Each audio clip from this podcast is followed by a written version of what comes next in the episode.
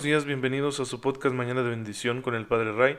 Les envío un cordial saludo, un fuerte abrazo a todos ustedes que tienen la amabilidad de escucharme mañana con mañana para recibir este mensaje inspirado en la palabra de Dios, en la bimilenaria enseñanza de la Iglesia y que quiere ser un impulso, una ayuda, una contribución para que tú y yo podamos vivir nuestra vida cristiana en plenitud, aprovechando las gracias que el Señor nos concede día con día, instante con instante, porque en su amor infinito ha pensado siempre en nosotros y en que tengamos lo necesario para salir adelante y poder seguir experimentando el don de la salvación que Jesucristo ha ganado para nosotros pagando por nuestras culpas en la cruz.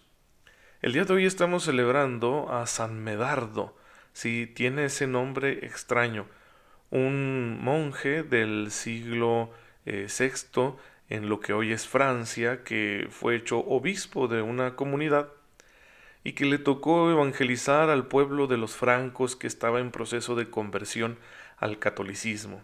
Es una historia interesante porque los eh, obispos y sacerdotes de aquel tiempo batallaron mucho en esa zona para poder evangelizar, porque recuerden que es el tiempo en el que el imperio romano, que ocupaba buena parte de lo que hoy es Europa, en la parte occidental cae y es invadido por pueblos eh, que ellos consideraban bárbaros, entre ellos el pueblo de los francos que daría lugar a lo que hoy es Francia.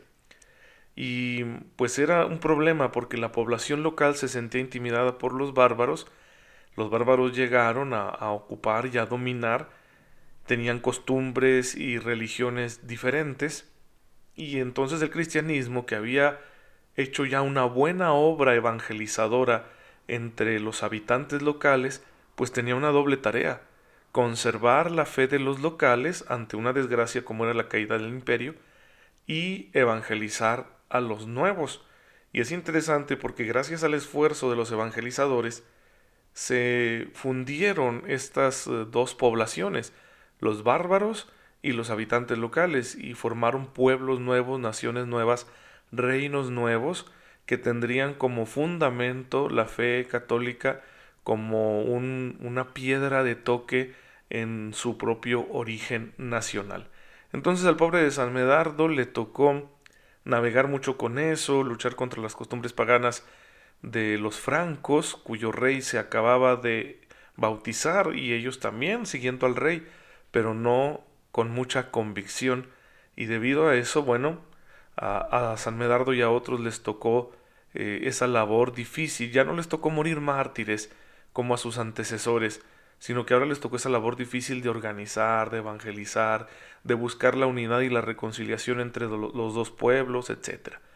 Y pues es muy interesante porque en ocasiones podemos romantizar nosotros la vida cristiana, sí, a los jóvenes les pasa mucho, y decimos, ay, qué envidia a los mártires, ¿no? De allá de Medio Oriente, qué envidia eh, los misioneros en África, qué envidia tal o cual persona católica que está realizando su labor evangelizadora en medio de circunstancias muy especiales.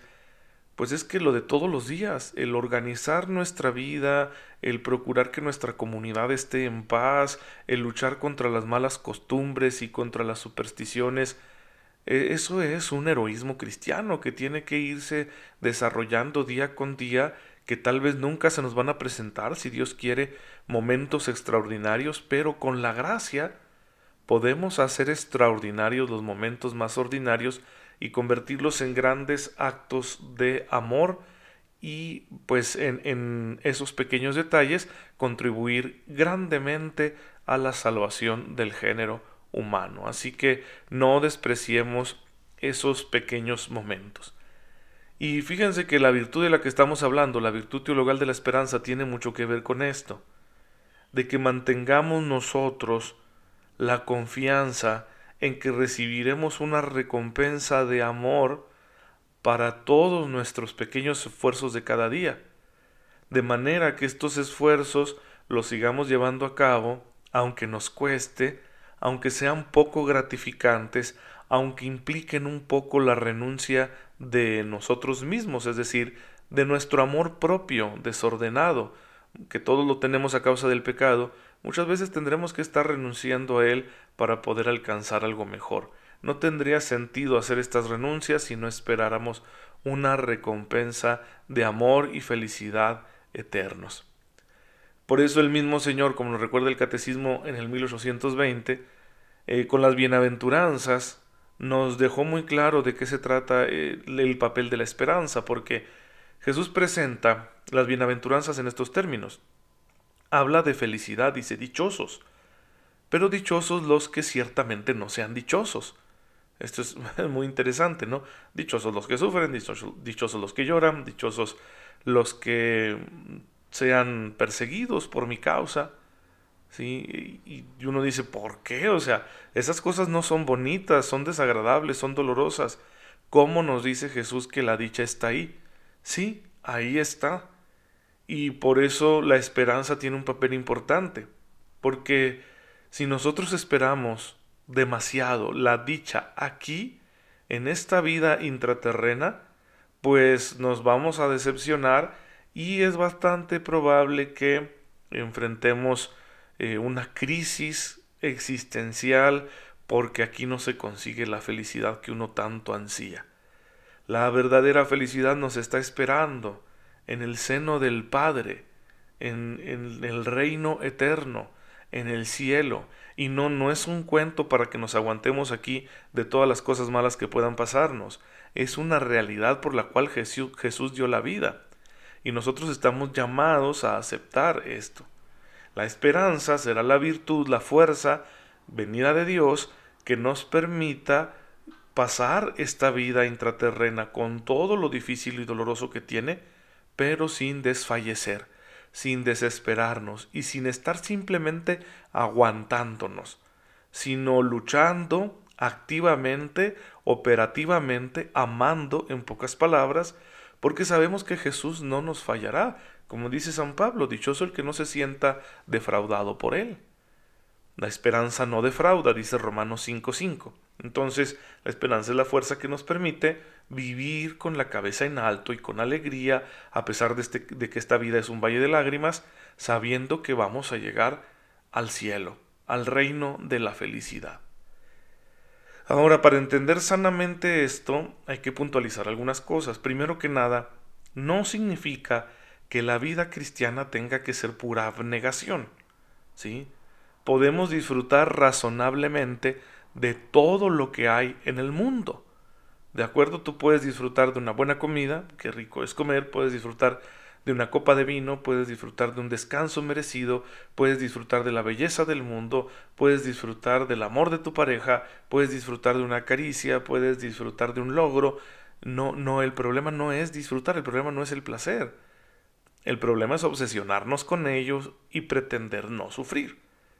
Y elegir una vida cómoda porque no queremos sufrir. Eso es lo que es contrario al Evangelio. El que solo trabaja para llevar aquí una buena vida, ¿sí? lo que nosotros le llamamos una buena vida, una vida relajada, sin problemas, de puros placeres, el que trabaja solo para eso se equivoca humanamente hablando porque no va a crecer, como persona se va a distorsionar su ser, porque estamos hechos para cosas grandes, no nada más para la comodidad. Pero aparte, en sentido cristiano, pues está optando por una vida antievangélica. Ahora, el que opta por la vida evangélica no significa que tenga que estarse dando chicotazos en la espalda todo el día. Puede disfrutar todo lo disfrutable, pero de manera razonable, sin que aquello ocupe un lugar que no le corresponde en su vida. Porque hay un lugar que es para Dios, hay un lugar que es para los hermanos, y eso tiene prioridad. Y entonces la vida evangélica es aquella en la cual se disfruta todo lo disfrutable, pero sin obsesionarnos con ello y sabiendo muchas veces renunciar a ello en orden a un bien mayor, en orden a la salvación de mi alma y de las almas de los demás, en orden al amor y al servicio. Incluso cuando esta vida tome forma de cruz, uno sigue manteniendo viva la esperanza porque sabemos que nuestra renuncia tendrá una recompensa. Entonces la vida evangélica es vivir la buena nueva. ¿Y cuál es la buena nueva? Que esta vida tiene sentido, aunque haya muchas cruces en ella. Que nuestras cruces son instrumentos, no son desgracias. Porque las podemos tomar, unirlas a la de nuestro Señor Jesucristo y por medio de ello no solo salvarnos nosotros, sino también contribuir a la salvación del mundo. Eso es lo que significa la buena nueva. Hay que vivirlo en plenitud. No significa rechazar todo lo que hay en el mundo. No, no, no, para nada. Todo tiene su lugar en el plan de Dios. Pero nosotros debemos estar enfocados en esto. Decir, tomar la tragedia de mi vida, tomar mi cruz, cargar con ella, unirla a la de nuestro Señor y con alegría marchar hacia el reino. Eso es lo que nosotros tenemos que hacer y para eso Dios nos ha dado la virtud de la esperanza. Entonces conviene que la cultivemos, que le demos su lugar, que profundicemos en esta virtud de manera que siempre nos mantengamos en este camino de rectitud y de salvación y no nos desviemos ni tantito de Él. Revisa tu vida porque quizá, eh, aunque te dices cristiano, estás buscando la comodidad y créeme, la comodidad es un enemigo. La comodidad pues eh, representa un detenerse en el crecimiento. Crecer, hermanos, no es cómodo. Lograr algo bueno en la vida no es fácil. Implica incomodarnos, pues es preciso vencer ese afán de comodidad para vivir en la esperanza cristiana. Eh, lo mismo podemos decir del egoísmo. Si el estar demasiado centrados en nosotros mismos, en lo que no tenemos, en lo que quisiéramos tener, nos puede hacer perder grandes oportunidades de crecimiento en la vida. Nos puede hacer perder em, una oportunidad de encontrar la mejor versión de nosotros mismos por estar muy fijados en lo que nos hace falta, en lo que no hemos conseguido, en lo que ya no pasó, en fin, cuando tenemos por delante una serie de potencialidades que podemos desarrollar enormemente sirviendo a los demás, saliendo de nosotros mismos, y que al hacerlo nos convertimos en una mejor versión de nosotros mismos, no en una que está lloriqueando haciéndose la víctima, sino en aquel que toma el toro por los cuernos y lo vence, lo vence porque cuenta con la ayuda de su Señor. Entonces, hermanos, en síntesis, la esperanza es la virtud que nos ayuda a usar de las cruces que hay en nuestra vida para mantenernos en el camino hacia el cielo, sin que esto signifique que no podamos disfrutar de todo lo humanamente disfrutable en este mundo. Eso se disfruta con criterio de rectitud y el criterio de rectitud lo encontramos en la santa palabra que Dios nos ha dejado para guiarnos, iluminarnos en el camino de la vida. Pues bien hermanos, esto es lo que hoy les quiero compartir acerca de la virtud de la esperanza. Eh, mañana vamos a empezar a hablar de la virtud de la caridad para que no se pierdan estos episodios de mañana de bendición. Compártanlos con todos. Ya saben que pueden unirse a través de WhatsApp, a través de Telegram. Si no, ahí está el enlace en Facebook que los lleva a la plataforma de SoundCloud donde tenemos este y todos nuestros trabajos de podcasting católico. Están ahí en esa plataforma. Ustedes entren a SoundCloud, busquen Padre Ray y van a encontrar todo el trabajo que su servidor ha venido haciendo para compartir la fe cristiana en redes sociales. Muy bien, hermanos, démosle gracias a Dios por este día. Te bendecimos, Padre, porque con la esperanza nos ayudas a mantenernos firmes en el camino que lleva hacia ti. Ayúdanos, Señor, a aprovechar este don para que, aun en los momentos más difíciles, no nos pase de largo tu presencia y sepamos aprovecharla bien hasta que lleguemos a ti. Por Jesucristo nuestro Señor. Amén. El Señor esté con ustedes. La bendición de Dios Todopoderoso, Padre, Hijo y Espíritu Santo, descienda sobre ustedes y los acompañe siempre. Muchas gracias por estar en sintonía con su servidor. Eh, háganme el grandísimo favor de orar por mí, yo también lo hago por ustedes y nos vemos mañana si Dios lo permite.